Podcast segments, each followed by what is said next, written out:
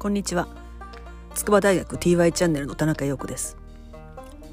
このチャンネルは筑波大学社会国際学群田中陽子ゼミの現役ゼミ生や卒業生をゲストにお招きして最近どんなことをしているかどんなことを考えているかゼミの時間と同じノリで聞いていく番組です。最近の大学生や社会人となった卒業生がまあ、頑張ったり悩んだりしていることを現在進行形で共有できたらいいなと思っています。さて今日は海外留学シリーズになりますここでは海外留学中のゼミ生や海外から帰国したゼミ生にお話を聞いていきたいと思います海外留学とか、まあ、外国での生活というのはなんとなく漠然としたイメージが先行しがちですが実際どういう日常を送っているのかどんなことを感じながら暮らしているのかそういうことについては意外に情報が少ないかと思います。そこでここでは日常でリアルな留学生活を紹介してもらおうと思っています。もちろん海外留学と一口に言っても人によっても国によってもいろいろなケースがあると思いますが今日はドイツのルール地方の大きな商業都市であるデュッセルドルフに留学中のゼミ生から話を聞きます。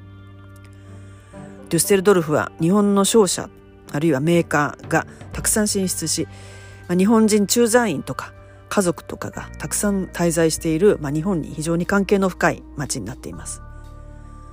ここにあるデュッセルドルフ大学で、まあ、ドイツ語で現代日本学を学ぶゼミ生がどんな留学生活を送っているか聞いていきましょう。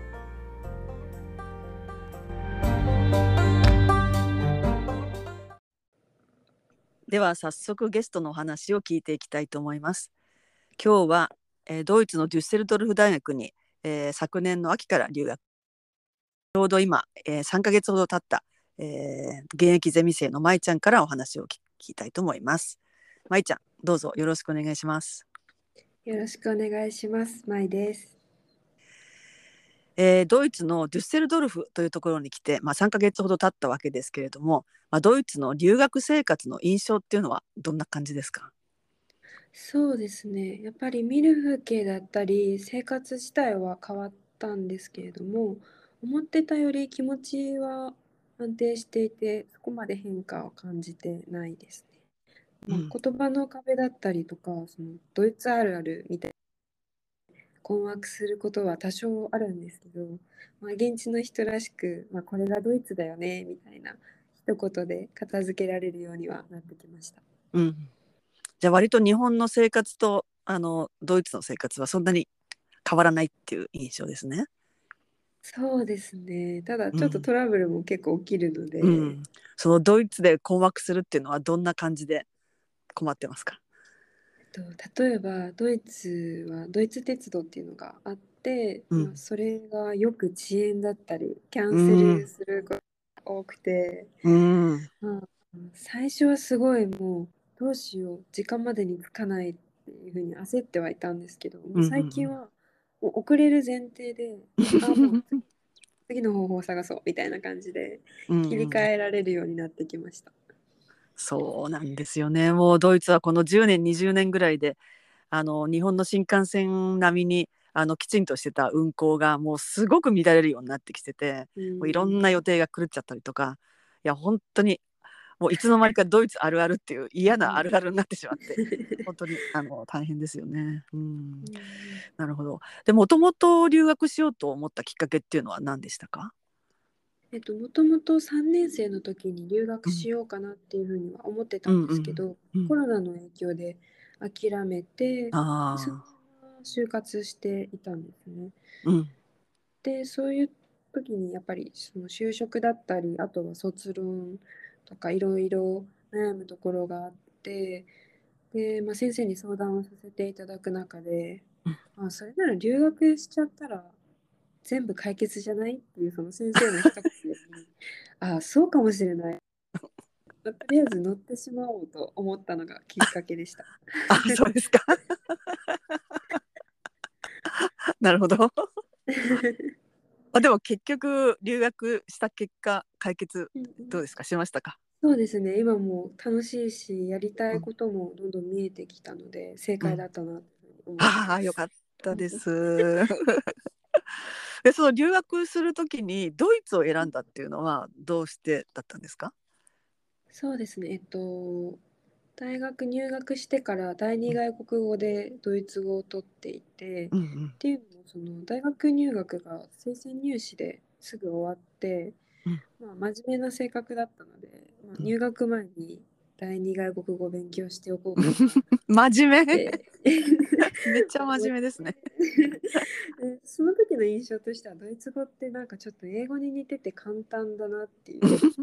開けたら全然簡単じゃなかったんですけど、まあそういうきっかけで、まあ、軽い気持ちで入ったら、まあ、自分の興味の対象だったその大衆文化だったりうんうんカルチャーっていうところでドイツの歴史がすごい興味深くて、まあ、ドイツに行って社会だったり歴史のことをもうちょっと見てみたいなっていうふうに思うようになりました。うん。で実際どうですか？ドイツに来てそれはできてる感じですか？そうですね楽しいしやっぱりその歴史がまあ複雑な過去がうんうんある以上、そのうんみんな熱心にその過去を学ぼうとしている姿勢がうんうん随所で見られるので、うん。それは本当に勉強になりますね。ああなるほど。ああじゃあよかったですねそのうん、大学生になる前からの あれがちゃんといい形でね あのい、ましたね救われました。うん、えで実際にそのドイツに、まあ、来た時の印象それからその後になんかこうああドイツ人ってこうだなみたいなのってのはありますか？そうですね。渡航したばっかりの時は、うん。ドイツはきっちりしてて結構こわもてというか 怖い人たちの国かなっていうのが あったんですけど、うんうんうん。今は、まあ、きっちり真面目というよりは堅物でただ話せばちゃんと分かる人たち。あとは移民がいる国っていう印象ですね。うんえその堅物だけど分かるっていうのはどどんな感じですか？例えばどういうところでそういうのを感じました？そうですね。なんか日本とドイツは真面目で勤勉っていううんうん。ところで共通してるっていう話をよく聞くんですけど、うん。真面目というよりは例えば急に期限をポンって持ってこられてこの日までにこれを出してくださいうん。って言われて、いやそんな急にできないですってうん。言っても、うん。いやこれが期限って頭が硬いというか、うん結構そういうところはきっちりしてて、うん。ただ話せばきちんと対応してくれたりとかうん。あとはまあ人によって結構なんだろう堅物だとは限らないというかきちんと丁寧に対応してくれる方ももちろんいるのでうん話せば分かるっていうのが大体うん分かってくるようになってきました。うんまあ今の期限をねパッとやられるっていうのはそれはもううんあの大学でもすごいしょっちゅうあることであのドイツあるあるというよりは官僚性の問題っていう感じかなっていうね気もしますけどね。うんまあでもあのそういうのにあの官僚性がとてもあのドイツでは悪く払われてるところが多いっていうのはすごい理解できます。うんうん、なるほどなるほど。でさ最近のまあその10月から3ヶ月ぐらいどんな感じのあの生活をしてどどんな感じの勉強してますか？そうですね。今は語学メインでドイツ語を勉強しつつ、プラスアルファで自分の留学先の学科であるに現代日本学を勉強してますね。うん。うん。現代日本学ってどんどんな感じの勉強をするんですか？そうですね、えっと、戦後の日本の社会の変遷だったりとかうん。文化の特徴を勉強するんですけどそれを今基本的にドイツ語で勉強していますね。うん、どどんなことを現代日本の特徴として勉強するんですか、例えばあと教育制度日本とドイツでは結構そもそも教育制度が違ってたりとか、うんうん。大学へのアプライの仕方とかも違ったりするんですけど日本の大学受験戦争だったりとか、うんうん。学歴社会。うん。でそこからさらに伸びていくその就活と大学の学歴どうのっていう関連性を、うん。結構すごいドイツでは日本らしいというかうん。すごい特徴的だっていうふうに捉えてるみたいで、うん。それを勉強していて、うん。うん、他のドイツ人の学生のリアクションとか見てるとうんうん。あこれが日本らしいというかこれが変なところなんだなっていうのを改めて感じたりしますね。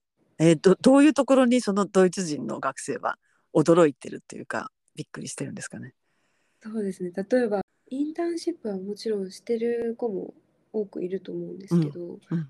日本の場合はそのインターンで仕事の内容を見て、うん。そこに行くかどうかを判断するっていうよりは、うん。実績としてインターンに参加しました、うんうん就活のためのインタうんーンという、うんうんうん就活自体に目的がいってるようなところがあって、そこはすごいドイツ人としては自分のキャリアの判断材料として多分インターンに行ってる、そこが違うのかなっていうふうにう思います。んなるほど。その日本の大学にランキングがあるっていうのはどうですか？そうですね。そこはやっぱぱり一番ドイツと違うとこうんなんかそういうランキングは多分ドイツにとってすごい珍しいことだと思うし、うんうんうんうんただ偏差値ランキングだけじゃなく例えば就職有利な大学ランキングとかうんうんうん結構日本っぽいランキングもあるので、うんそういうところにはみんな驚いてますね。うんなるほど。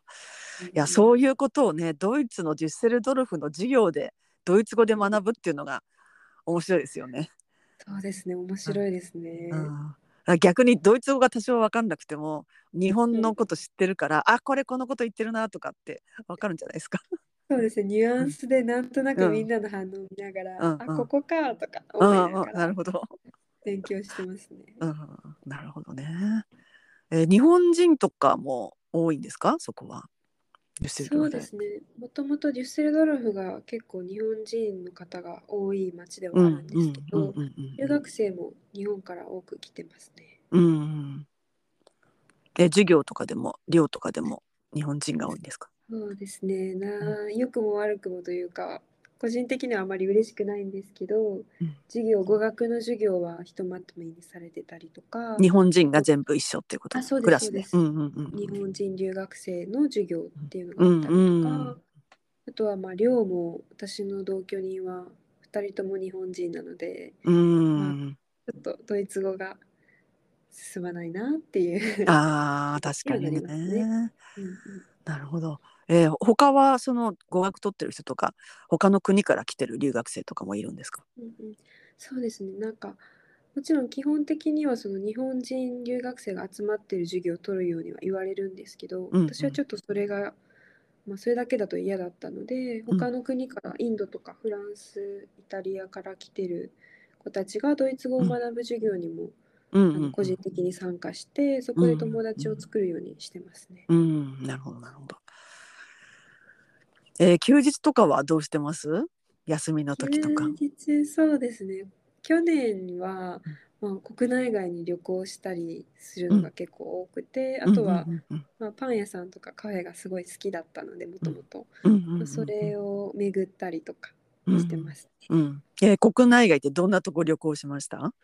えーっともう近場から攻めていって、うんうん。オランダベルギー、うん。フランスうん。オーストリアってういんうんうところ、うんうんうんじゃあこれからもうちょっと遠出するからって感じですね。そうですね。今年は2月にあのフランスパリとあうん。とスペインバルセロナに行きます。うん、あなるほどなるほど。えー、パン屋さんとかカフェ巡りっていうのはなんか日本とちょっと違う違うんですか？そうですね。ドイツ人パンのイメージ結構強いと思うんですけど、うん私が朝早くから街歩きしてるともううん。6時とか7時ぐらいからパン屋さんの前に行列で、うん。みんなそのフレッシュなうん。パンをうん。朝食にっていうことで行列してたりとかすごいそれが面白いなと思います。うん、であ熱々の焼きたてのパンをうん。舞ちゃんも買うわけ焼きたね。ての、うん。まあ、もちろん買い置きもできるんですけど、やっぱりパンはフレッシュだろうみたいなところがあるのかなとか思ってます。私があの下宿してたお家でも、うんうん。いつも朝一番で旦那さんがパン屋さんに買いに行って、そね。その焼きたてのパンがもう、あの食卓に並びかつなんかそのパンが本当焼きたての時ってすごいいい香りがするじゃないですか。あれがなんかもう部屋の中家の中に溢れる感じそれとコーヒーの香り。いやーもう本当にいい朝だなって感じですね。ううんん。なるほどなるほど。えー、他はどどうですか？休みの日とか。あとはうん。そうですね。デュッセルドルフ歩いてると結構うん。日本人街というか、うん。リトル東京って言われる地域があった。うんでうんうんまあ日本文化を目にすることはあるんですけど、そのうんティーピッシュというかそのいわゆる日本文化っていうものが結構あって、うんうん不思議な日本語言葉遣いの日本語があったりとか、うんうん。まあなんか日本風居酒屋があったりとか、うんうんうんそういうところが面白くてパシャパシャ写真撮ったりしてますね。なるほどなるほど。いやデュッセルドルフはねもともと日本人の商社マンとかあのそういう人たちがものすごくたくさん集まって日本の植民地とかね言われた時期もあって、まあ、最近少し減ったんだけどそれでもやっぱりねあのルール地方に住んでる人はみんなデュッセルドルフに行って日本の食材買いに行ったり日本食食べに行ったりっていうのがね結構当たり前だったんで。まあだから場所的にはなんかいいですよね。その日本がどういうふうに捉えられてるかっていううん、のをね知るのはねいいいい場所ですよね。すね。うんうん。えちなみにあのちょっと話変わっちゃうんだけどあのうんうん。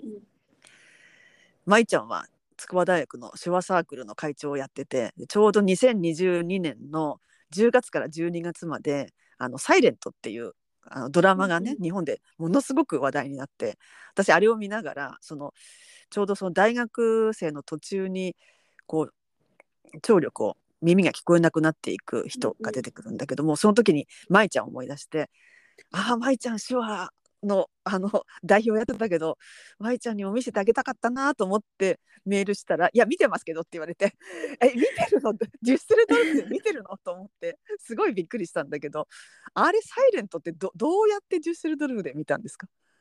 そうですね。えっと筑波大が提供してるその VPN 通信を利用して、あの普通に TVer を使ってうん TVer ね そうドラマにアクセスしてましたね。うん、ああなるほど。えじゃああの他のなんかこう好きなアニメとか好きなドラマとかも普通にドイツで見れたって感じですか？あ見てましたね。私はもともとアニメ好きなので、うんまあ、特に好きなヒロアカだったりとか、うんうんうんうんあとはドイツ人の子たちも日本のアニメドラマ好きなので、ああそうかそうかそうか。なんかそういう古いものを遡ってみて、うんまあ、あー会話のネタにしたりとかしてましたね。あなるほど。いやだからもう今はなんかもう場所関係ないですよね。そういういろいろな技術で壁を越えてるというか。うんうんなるほど。あとそのデュッセルドルフの街ではどうですか、うんあるいはデュッセルドルフ大学はどういう印象ですか？そうですね。もうさっきも言ってはいるんですけど、そのリトル東京っていう、まあ、いわゆる日本人街があって、うん。そこで、まあ、日本食買ったりももちろんできるんですけど、うんうん。まあ変な日本語だったり、あとはもう高い日本料理屋さんを横目にうん。街歩きしたりとか、あとはでも、なんでしょう、大学の中のうん現代日本学科の子たちとも交流するのがすごい楽しくて、うん。まあ、ドイツ人だけどすごい日本語がうまい子がいたりとか、そうん。の勉強熱心なところにすごい驚きますね。うん。結構あれですか？あの現代日本学科に入るってことは日本のそのアニメとか漫画とかうんうん。アイアイドルとか？は分かんないけどそういうポップカルチャーから入ってる人多いんですかね？そうですね、話を聞くと、やっぱり昔見たアニメだったり、漫画、うん。うん。から入る子がすごいもちろん多いことには多いんですけど、うん。実際今はなんかすごいジェンダー問題とかうん。を古典に遡って勉強してる子もいたりして、うん。まあカルチャーだけじゃなくていろんな切り口からみんな勉強してるなっていうのを感じますね。うん。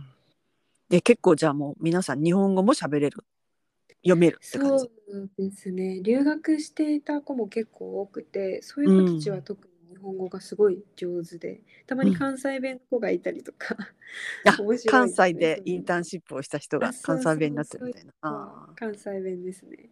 ー なるほど。デュッセルドルフでドイツ人と関西弁を喋るみたいな。面白いです。。あーなるほどね。えじゃあもうあのドイツ人とドイツ語で喋るというよりはその現代日本学科の人とは日本語でも喋れるっていう感じ？そうですね。基本的にはドイツ語なんですけど向こうの子が日本語勉強してたりすると、うんうん。まあ、ごちゃ混ぜで話してお互いの勉強になるっていう感じでやってます。ああなるほどね。うんいやちょっといいいいですねそういうのね。お互いにうん。お互いから学べる関係、そうですね。勉強できて楽しいです。うんうんなるほど、うん、なるほど。いやー今後まだねあの始まったばっかりであのこれからまだドイツしばらくあの留学してると思うんだけどどどんなことをやっていきたいですか？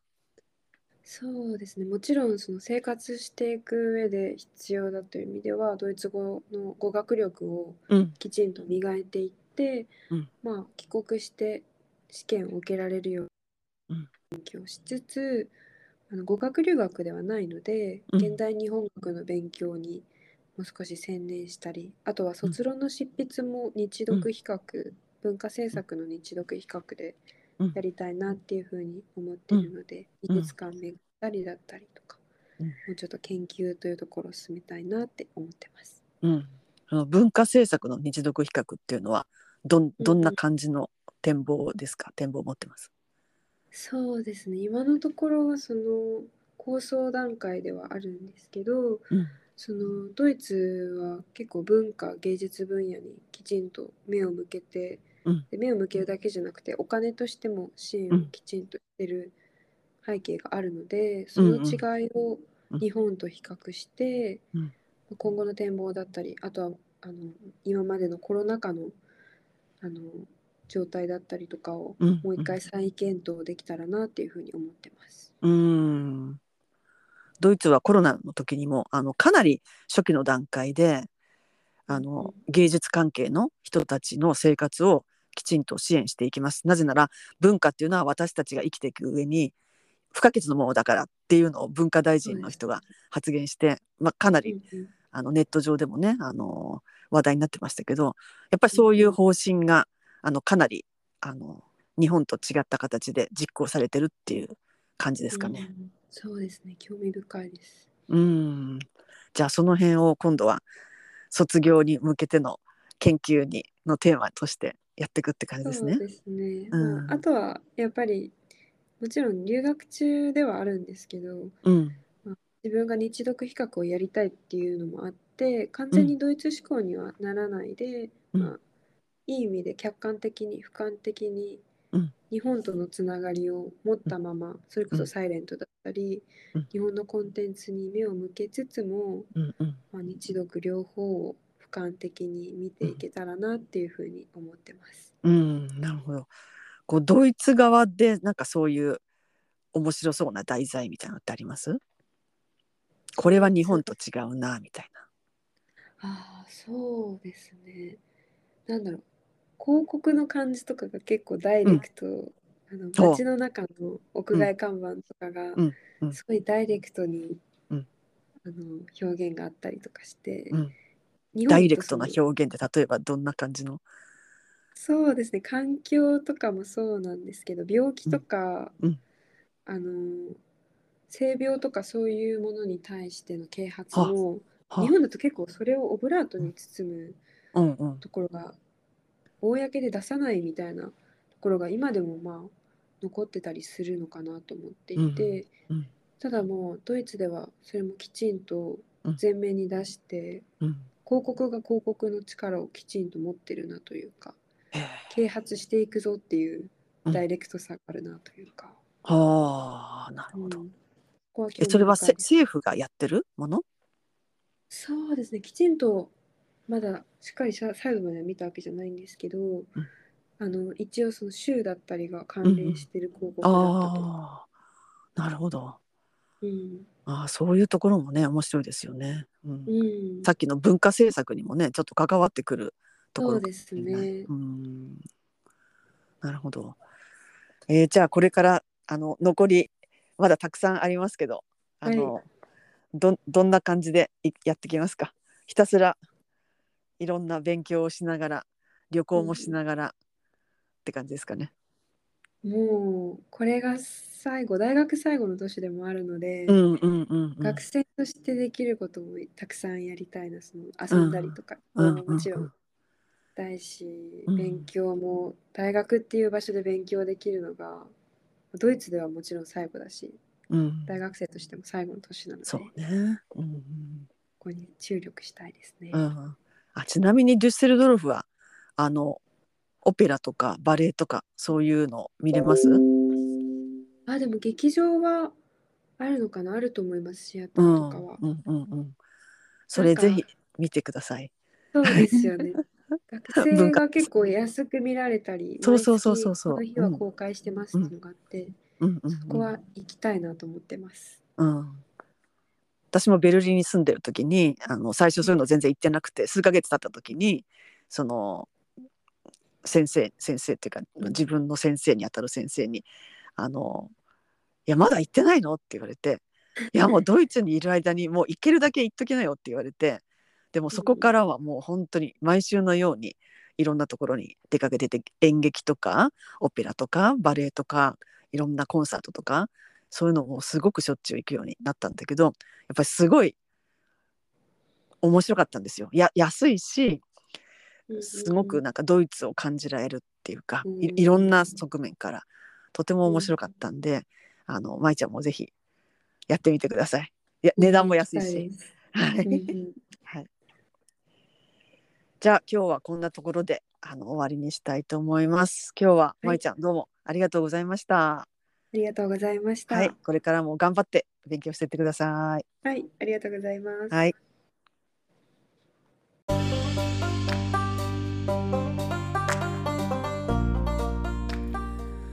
というわけで今日はドイツのデュッセルドルフに来て3ヶ月経った時点での留学生活についてお話を聞いてきましたいかがだったでしょうか？これから続くデュッセルドルフでの生活が楽しくて充実したものになるといいなと願っています。